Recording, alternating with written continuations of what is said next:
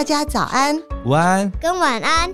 躺一下的时间到了，这是我妈妈开的节目。躺下来要干嘛？累的时候就是先躺。欢迎来到叶阳躺一下，Hello，大家好，我是叶阳。你今天累了吗？欢迎过来一起躺一躺，我们轻松聊聊天。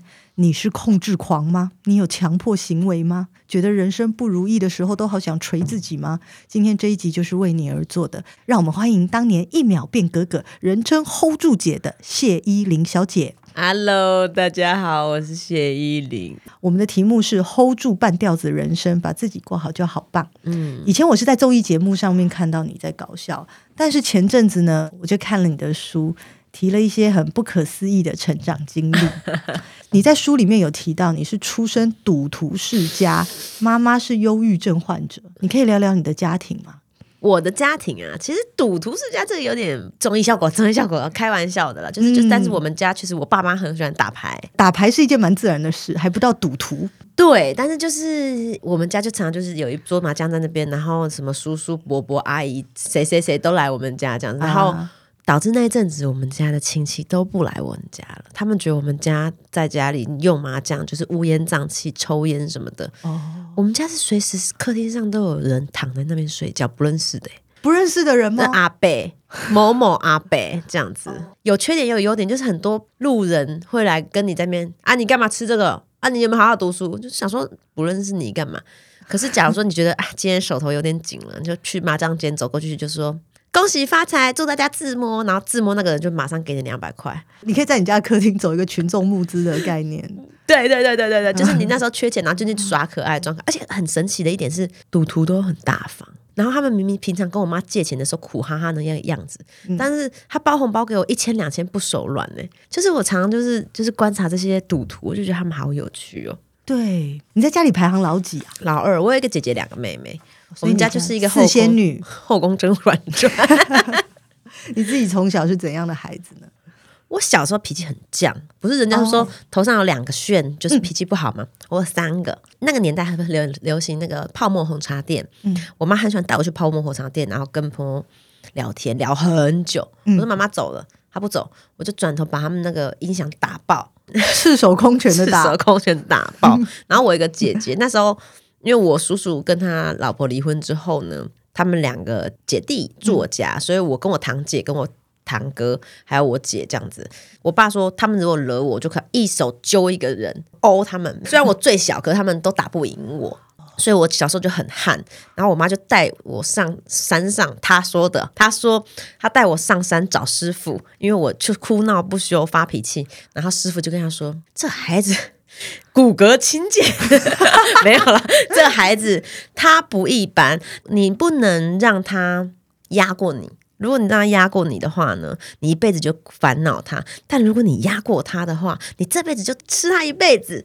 然后我妈自从那个时候，每天就狂殴我，让我完全不敢有这种坏脾气。就是好啊，你敢打爆这个喇叭，我就回家打爆你。就变得后来我就很温润。因为我妈打我，我姐打我，全家都揍我，然后就开始就是很听他们的话。哎、欸，那师傅害你不浅呢？对，而且甚至我觉得他是虚拟人物，因为这无法考究。因为我妈本身就是一个信用度非常差的人。我要念一段你在书里写的，因为真的很精彩。啊、我妈很特别，她特别疯。我想写写我妈妈。我妈妈是一个精神病患。我还记得她得到身心残障手册的时候，还很爽的炫耀说她是国家认证的脑残。对，我妈瘦瘦的，穿的很辣，很漂亮，脾气不好，成天打小孩出气，所以家事都丢给女儿做。大家心里应该在想，这一定是后母。但是呢，这个疯女人她就是我的亲生母亲。虽然我常觉得她在虐待我，但偶尔夜里看到我妈用神龙拳揍我爸的时候，我才知道她不是针对我。她是针对全世界。对，你说她单纯是个坏女人，我妈对我们很坏，但她对别人更坏。对，就是我妈对我很凶，对别人更凶。我有一次小的时候被欺负，然后就是你就直觉就是要跟妈妈讲嘛，妈妈我被同学欺负了这样子。嗯、然后我妈说是谁？就把那个就是那个通讯录拿出来，来指给我看，他们家这是什么什么什么街几号？对，等我。然后。我就不知道发生什么事。他就说处理好了，他处理了什么？我不知道他做了什么。总而言之，我隔天去学校看那个同学的时候，他就送我一瓶可乐，每天都一瓶可乐。国小一年级是二十年前的事情了，可乐很稀有哎、欸。对，一瓶可乐加上，如果那天有画画课，他会帮我准备我的水彩。他半个学期之后就转学，就消失了。所以你至今不知道你妈妈处理了什么？什么对。有啦，有一次有一个也是我们家巷口，就是他就是我们家隔壁隔壁，他就跟我姐打架吧，嗯、然后我妈就抓他领口，这么小的小孩，他抓他领口说：“你打我女儿，你信不信我打死你？我告诉你，你如果再经过我这条街，我见一次打一次。”从此之后再也没有看到他经过我们家门口，他一定是绕一大圈。天啊！接下来我要讨论一下你的父亲，嗯，因为呢，你有特别写了你的父亲的一日行程，是爬山、洗碗、帮女儿买早餐、晒衣服、睡午觉、带女儿去驾训班，这个行程很优质哎。他曾经是个好爸爸，然后中间走远了，最后他又回来，就是突然又又觉得他应该回来当个好爸爸，这样，哦，他中间就是大消失。消失了多久？就是他，他在消防队嘛，然后他是小队长，嗯、对。然后其实，在消防队很常在住在队里。他加上跟我妈，就是两个人怎么说呢？相处真的很难吧？就是我妈又生病，然后我爸也不懂要怎么去解决这件事情啊。所以他最好的方法就是逃避。嗯，他不知道怎么面对我妈在家里的这个负面情绪，他就逃避我妈，尽量就不回来。嗯、然后。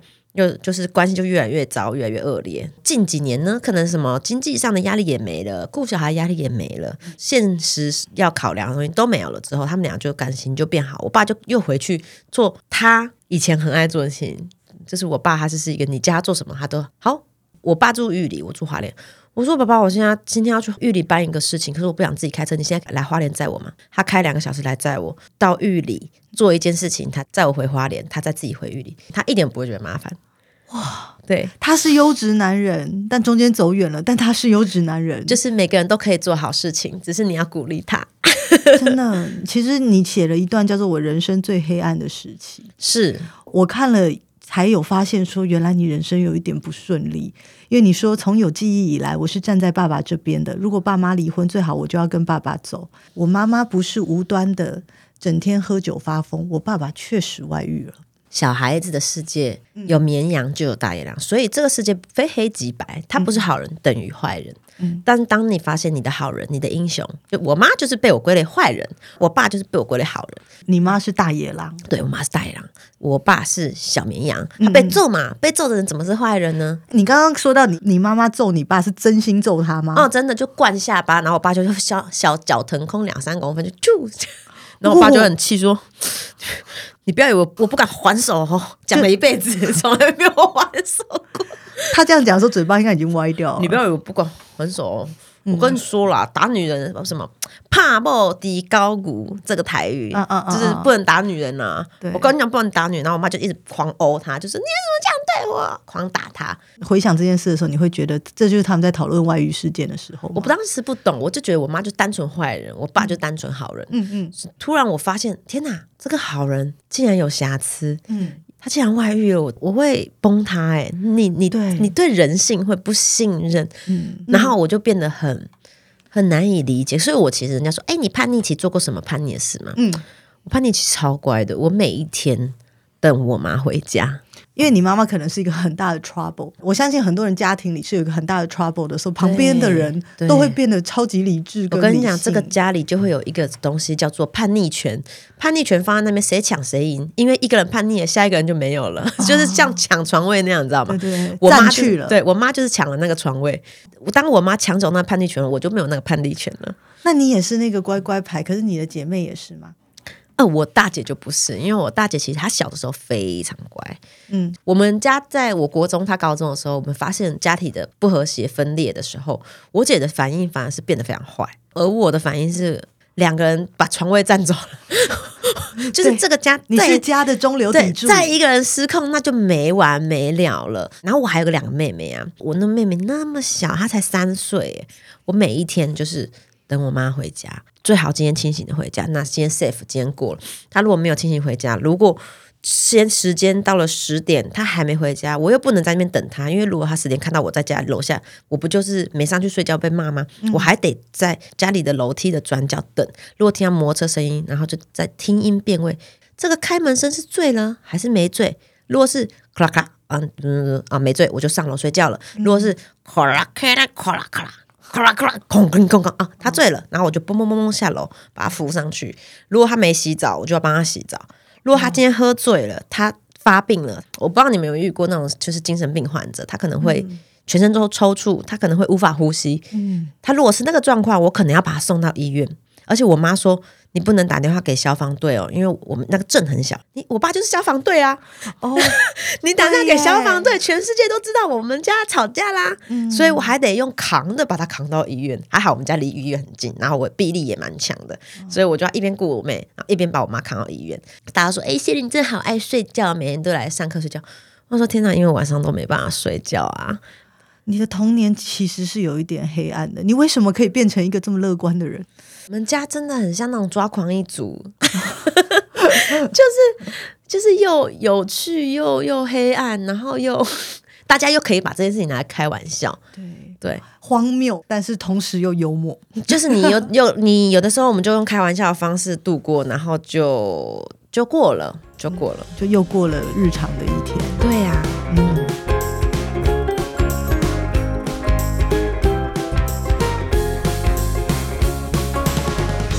们来聊聊你进入演艺圈的过程。啊、其实你是科班出身的，对不对？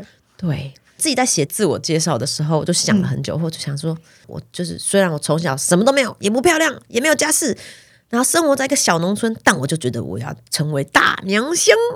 内在有一个声音告诉你自己说：“我是大明星，我要站在舞台上。”然后我就觉得，嗯，你敢想，奇迹就敢发生，就是你就一点一点做嘛。高中的时候，我就是一个 nothing。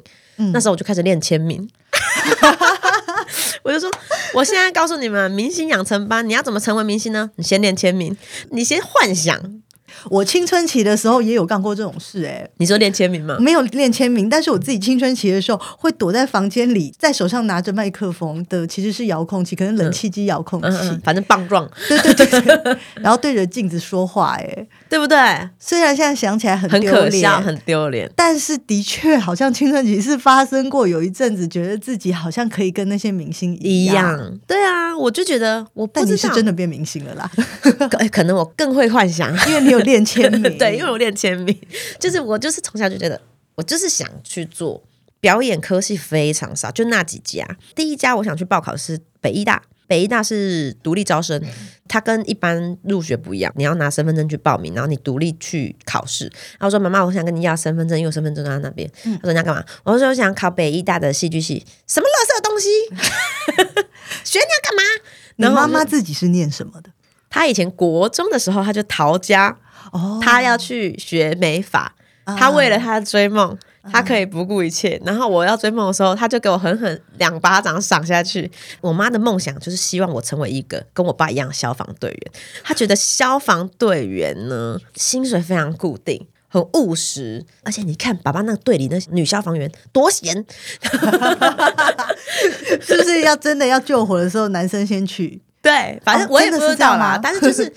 我不想，我就是一个完全没有办法被体制抓进去的人呐、啊。然后能想象我哎、欸，我去救火哎、欸，然后我就跟他做一个 deal，就是说我就是想要读表演学系。嗯，你让我念，我大学如果毕业了找不到工作，我马上去报考警专。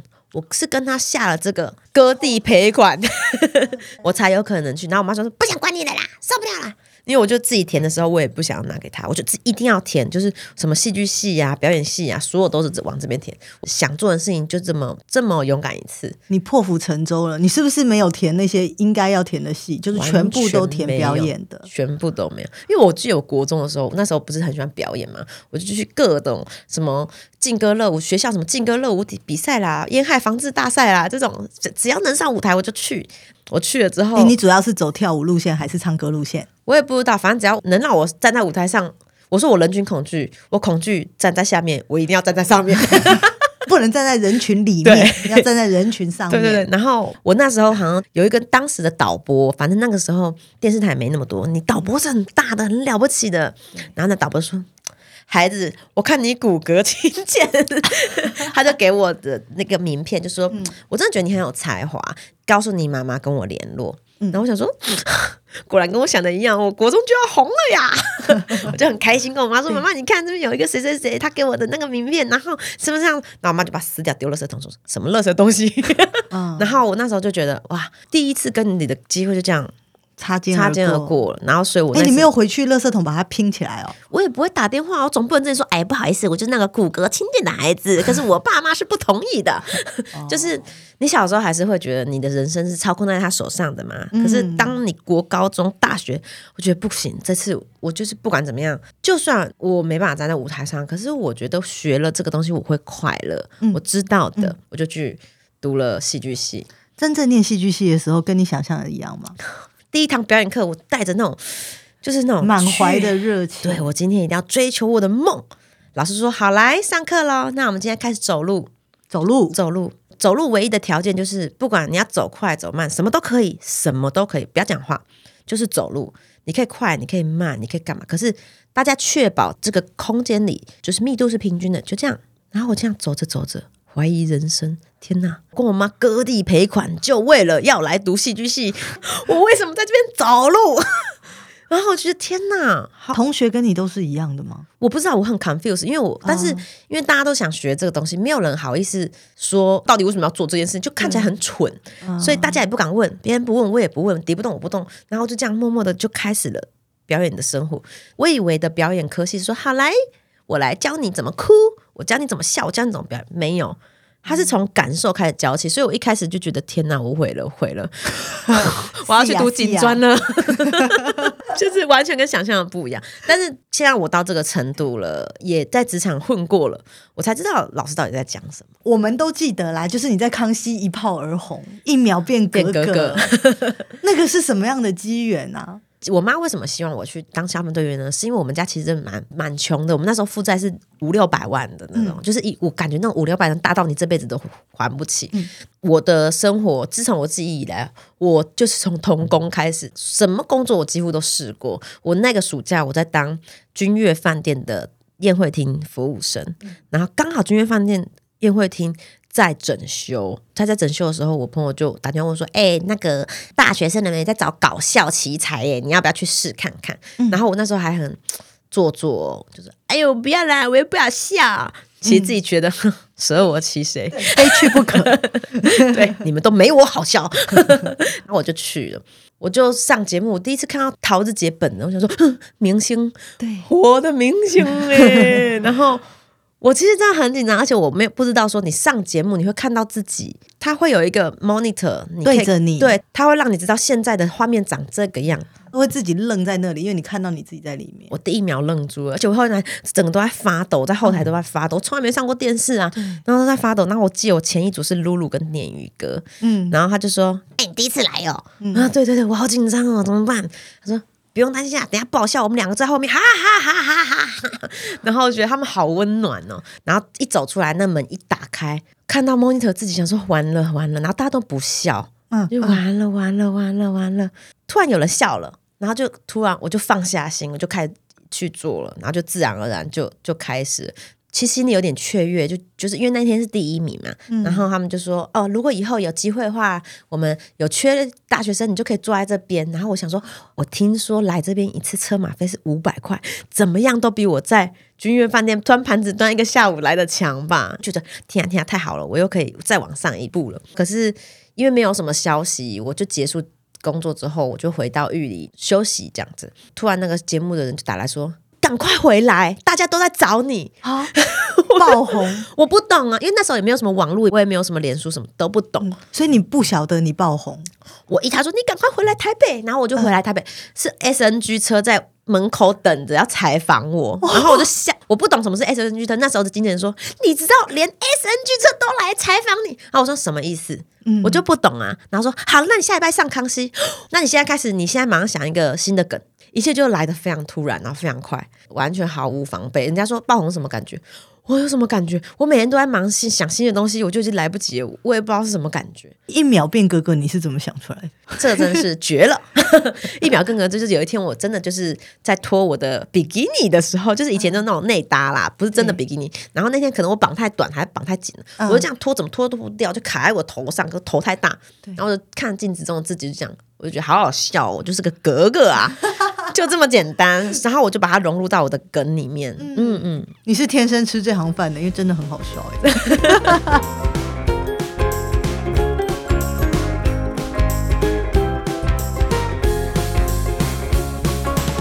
当年你在康熙一炮而红以后，你你会担心自己 hold 不住，还是觉得哇梦想成真了？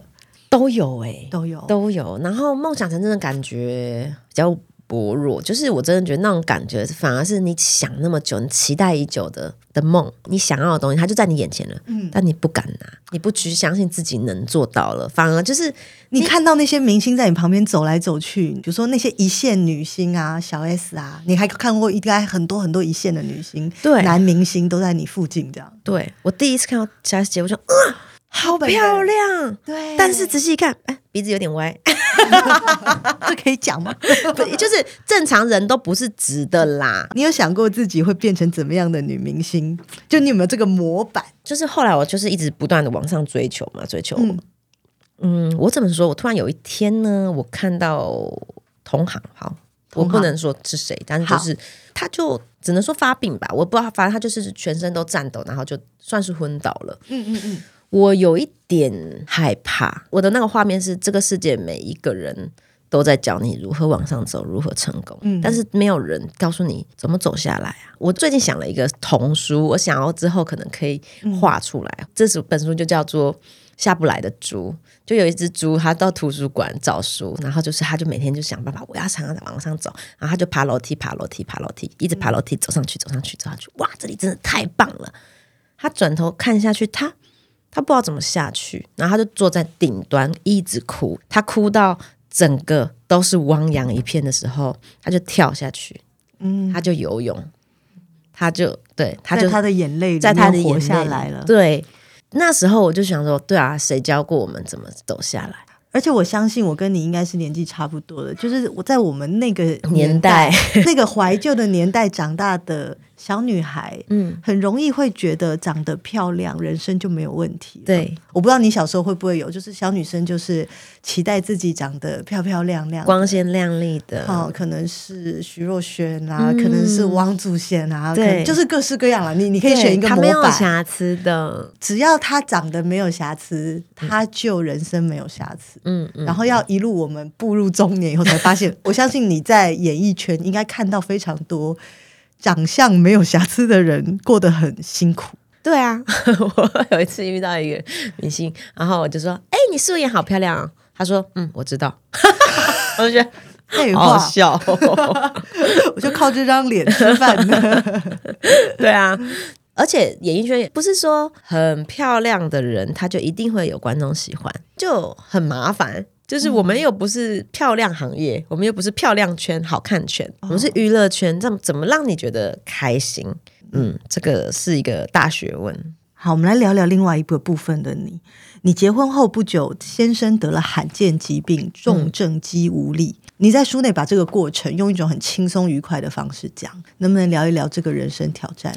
我今天讲说这本书是我哭着写出来的笑话。常常有时候我们在聊天嘛，就说，例如说我老公骂我，另外一个说我老公打我。我不希望生活变成一种比惨大赛。不管你经历了什么，当你现在说不开心，你肯定是非常不开心的。可是大家就常常说啊，你那有什么？我更惨，我更惨。我不希望是用这种态度去面对生活，那个过程是很辛苦的。因为我老公在我怀第二胎八个月的时候，我说。哎，那时候我们常常吵架，因为我们才刚成成为父母嘛。嗯，然后每天就是就是看你就不爽啊。没错，你，为什么不 对？就是他这活着就是一个障碍物，对，障碍物。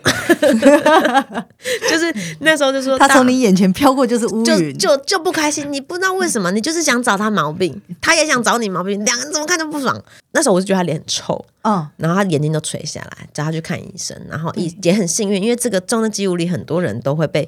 在眼科反反复复的检查，怎么样看，怎么用药都没，可是他跟眼睛没有关系，他是肌肉问题。嗯、然后他就很幸运的去看医生一次，然后医生就说：“你这个不是眼睛问题，你赶快去大医院。哦”他去大医院，他说：“你他有一个肿瘤，可能是胸腺瘤导致的。”眼睛的肌无力，这样，然后我们想说说肌无力是什么？后来就开刀把那个胸腺，而且那时候开刀的时候是他还在，因为他知道他有胸腺瘤，嗯，如果你要开的话，整个开掉。可是那时候是我刚要生，那你是要先生呢，还是我先开呢？哦、很难决定哎，他可是他脸已经垂下来了，对。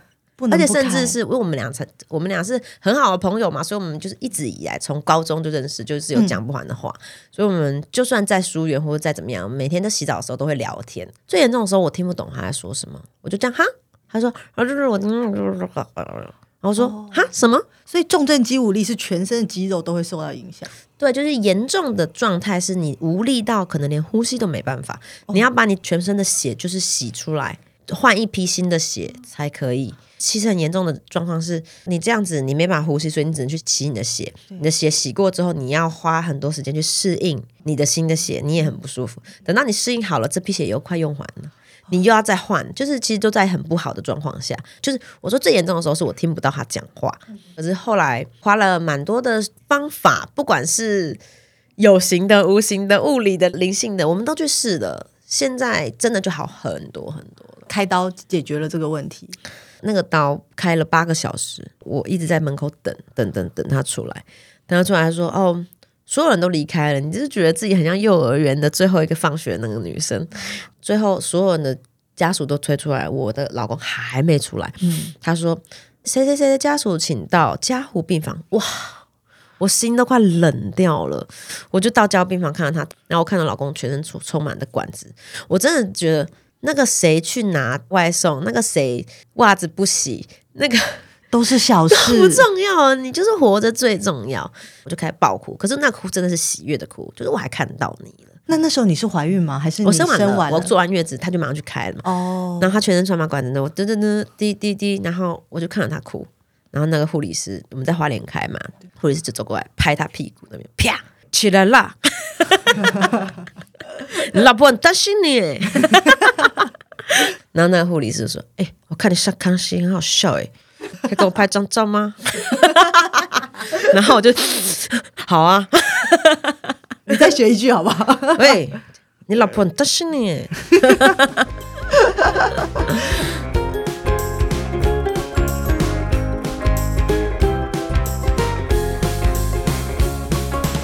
你一连生了两个小孩，你在书里面有提到百战百胜的育儿方式，是你说零到三个月把孩子当国王或王后，三个月到三岁要当王子公主，三岁以后当朋友。这个育儿菜单有什么建议或技巧吗？技巧就是我觉得我没有办法能接受人家说你要训练他四个小时喝一次奶，你要训练他。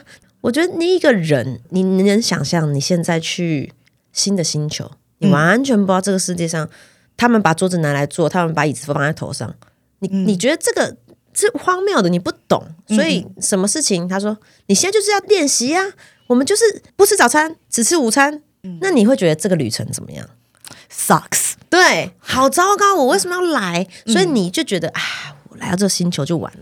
可是如果你到一个新的星球，然后所有人都是热情款待，那你皇后你来了，要吃吃，要喝要喝，要抱抱。什么都有，只要满足你所有的需求，嗯、那你会觉得 天啊，这里太棒了！我要在这边好好坐下来，我不闹了。小孩子他就是很简单呐、啊，嗯，就是我不舒服，所以我哭嘛。小孩哪有那么复杂、啊？就是说我跟你讲，带他去超商，绝不能乱摸东西。他以后长大就是偷，没有那么复杂。他只是想知道这个触感是什么而已呀、啊。你的育儿模式跟我妈林女士完全是一样，一模一样吗？有一天，我妈呢就突然发表了一个意见，说我的小孩绝对不会躺在这个卖场躺在地上哭。你知道为什么吗？为什么？她说，因为他要什么，我马上买给他。哦，要什么给什么。因为他很大声的说，我小孩绝对不会因为想要买东西就躺在地上。嗯，因为他要的那一刻，我已经买给他了。然后他还这样讲出来，真的超傻眼。但是呢，欸、你这边就写了，嗯，把孩子当成国王或皇后，你要吗？就给你啊。对啊，别哭了，别哭了，对啊，一滴眼泪都。零到三个月，他要什么？他要新一区一栋房子啊？没有，他就叫你抱他一下，你还能不抱吗？就是你长大之后，你就发现爱是一回事，有智慧的爱就是又是一回，就是比较复杂，所以这个也很难细说。然后三个月到三岁，嗯，国王王后往往下退，再往下退位一点，当公主，你摸这东西可以，但是我跟你说哦，你摸它，它可能会坏掉，所以会导致怎么样怎么样。你很还是很尊重它的，因为你不可能要一个刚会跑的人。我会学会跑嘞，这是多棒的一件事情啊！因为我们已经会跑这么多年，我们走路这么多年，所以我们不觉得这件事情有什么。嗯、但他刚会，他好开心，他好兴奋，他只想跑来跑去。你叫他不要跑，对，不要跑，你站在这边，那他不是很受伤吗？所以你还是要非常非常的尊重他。我都会说，好，不然这样子，我们先在这边跑，跑满了，跑好了，你舒服了，就像你妈说，我先满足他，然后再跟他，请他在这边等待。这样，你不能要求他三岁之后就成为朋友。我们这一辈的父母最可怕的点是在你十六岁那天突然跟你说：“其实你可以把爸妈当朋友啊。”我想说，我完全没有想到你要讲这些。我们来一题快问快答题，好啊！我想要来聊几个小孩常见的地狱关卡。hold 住姐是怎么想的？好，一小孩有拖延症，上课拖延，睡觉拖延，吃饭拖延。面对这些拖延，你有妙招吗？我上次才问广大的乡民这件事情怎么解决，后来就发现，不管他怎么拖延，你就说哇，你还是比昨天更快一点的耶。哦，你说用尖酸刻薄的方式讲，还是、哎、没有没有真的真的、哦、真的真的，因为你知道，你如果用这样的方法跟你老公讲，他会生气，他说什么意思？是我老公如果比昨天更快一点，那是尖酸刻薄。对啊，不好哟！我现在发现一个妙招，这件事情还没发生，但是我已经先称赞你了。我知道你是一个好棒的孩子，因为怎么样怎么样怎么样，你、哦、他已经 下不了台了，你知道吗？就把他捧高了。对对对对，我爸真的是一个好男人呢，因为他每天都会去洗碗，嗯、他还没洗。然后他就去洗碗了。人类会称赞这件事情是一个极高的艺术。我曾经在工作的时候遇到一些挫折，然后被客户骂，就是我说我做了这样这样这样，结果是客户就这样这样这样骂我。哦，我跟我爸爸讲了一大串，我觉得很挫折。我爸只淡淡的说：“你有没有想过，他会骂你，会不会是你长得太漂亮了呢？”嗯、你看。